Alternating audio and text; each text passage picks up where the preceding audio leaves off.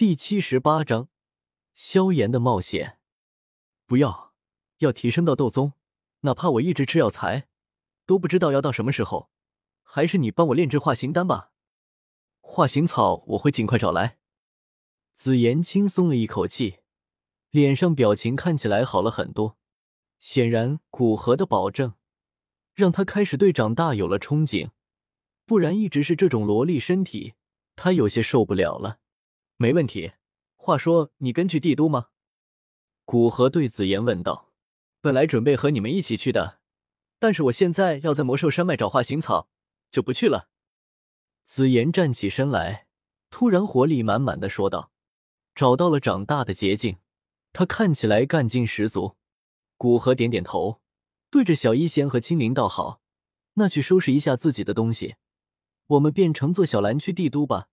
在距离古河所在的小山谷数百里开外的另外一处的魔兽山脉，那里常年笼罩着浓雾，哪怕最为老练的佣兵，在其中也是小心翼翼的。”不敢仗着自己的实力在其中乱闯，其中不说体型巨大、凶猛异常的魔兽，一些看起来体型娇小的魔兽也极为危险，甚至体型巨大的魔兽还要凶险，因为难以发现，而且一般体型娇小的魔兽毒性也强，导致在这一片魔兽山脉，死亡常常是悄无声息的来历。在这种情况下。相熟佣兵之间相互结伴同行，便成了极好的选择。当然，也会有那种相互之间并不熟悉，但是看中了某种材料或者某种魔兽，而相互提防着结为同伴，一起进入这魔兽山脉深处。前方不远处，那一般警戒周围情况，一边隐晦的对身边的佣兵露出警惕之意的佣兵团，便是属于后者。这个临时组成的佣兵团大概有十二三人，相互之间隔着一段距离，显示出疏远提防的态度，但各自又有着合作，一起对附近的魔兽毒虫进行驱除。其中一个身穿黑袍的少年倒是看起来颇为引人注目，他看起来也就刚刚成年，在一堆年近三十的中年人里面，让人想不注意都难。言笑。注意在附近撒上驱虫药。就在这时，团队中一个中年大汉大声吆喝道：“放心吧，海力大叔已经撒了。”那位少年抬起头来，露出一张颇为清秀的脸，笑眯眯的答道：“好，那我们今晚便在这扎营。”中年大汉说着，开始指挥其他人开始搭建营地，而名为严萧的少年并没有去帮忙的意思。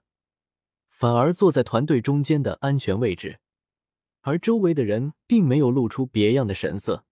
少年加入团队是以医师和毒师双重身份加入的，所以虽然看起来少年是队伍之中实力最弱的，才斗士六星，但是在佣兵团的地位却是颇高。待营地扎好，少年分配到属于他的一个帐篷，进入帐篷之中。少年在心中问道：“老师，距离那个洞府还有多远？大概还有三四千米的样子。”苍老的声音在少年的心里突然响起，但少年好似习以为常，继续问道：“你说这些人能不能把那头三阶巅峰魔兽干掉？那个海力才大斗士六星，佣兵团另外两个大斗士都没到大斗士四星。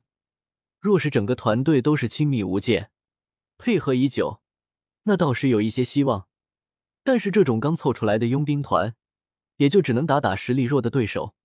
若是对手的实力一旦比这个队伍的最强者还强，那这个佣兵团很快便会分崩离析，各自保命。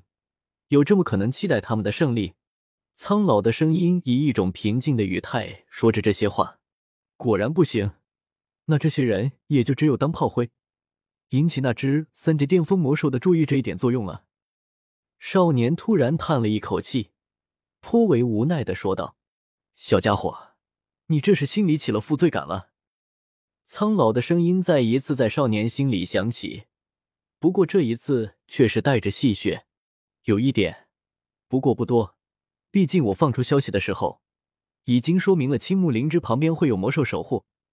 既然他们这些佣兵出现在这里，便肯定已经做好了与魔兽战斗的准备，只是魔兽稍微强大了一些罢了。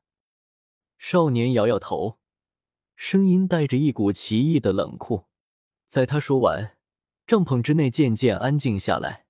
在少年进入修炼之时，一声低低的叹息从其右手的黑色戒指中传出：“言儿，你会不会成为第二个寒风呢？”少年正是进入魔兽山脉修炼的萧炎，在这大半年的时间，他不仅突破斗师，还到了斗士六星，加上已经可以初步使用地阶斗技焰分式浪尺，战力与大斗师相比都丝毫不差。在几天前。他在这附近发现一个看起来颇为古老的洞府，正当他准备进入之时，发现里面有一只三阶巅峰的魔兽守护着。而在这魔兽山脉之中，药老曾与他说过，除非是到生死攸关的时候，否则不会出手。所以他只能另想办法，将那头魔兽除掉或者引开，好进入洞府之中。这些佣兵正是被他放出的假消息引来的。他在附近的一个城市之中，说着附近发现有青木灵芝，很多佣兵便抱着试一试的念头组团到这里来。毕竟青木灵芝作为一种高阶药材，市场价都已经开到二十万金币，若是在拍卖场拍到二十五六万都有可能，值得去冒险看看。在驱虫药的帮助下，加上安排了人轮流守夜，晚上倒是没有意外发现。第二天一大早，一行人便继续对着目标所在的方位而去。还没走多远，不远处便传来一声愤怒的兽吼，一只巨大的暴熊出现在不远处。萧炎眼中喜色一闪，装作害怕的走到队伍的最后面，看着三个大斗士联手去阻拦魔兽，左右看看没人注意，便在队伍的最后面悄悄的离开了。昨天晚上的营地之中，他也已经将上次遇到那头暴熊所获得的血液炼化成药粉，接着撒下驱虫药的空隙，撒在营地之中。这些佣兵早已在不知不觉间身上沾满了暴熊的气息，在那只暴熊还没有忘却上次疼痛之时，只要这些佣兵出现在那洞府的不远处，肯定便会被暴熊发现，引得他暴怒，主动出来。这样既可以将暴熊调开，也能防止洞府不被人发现。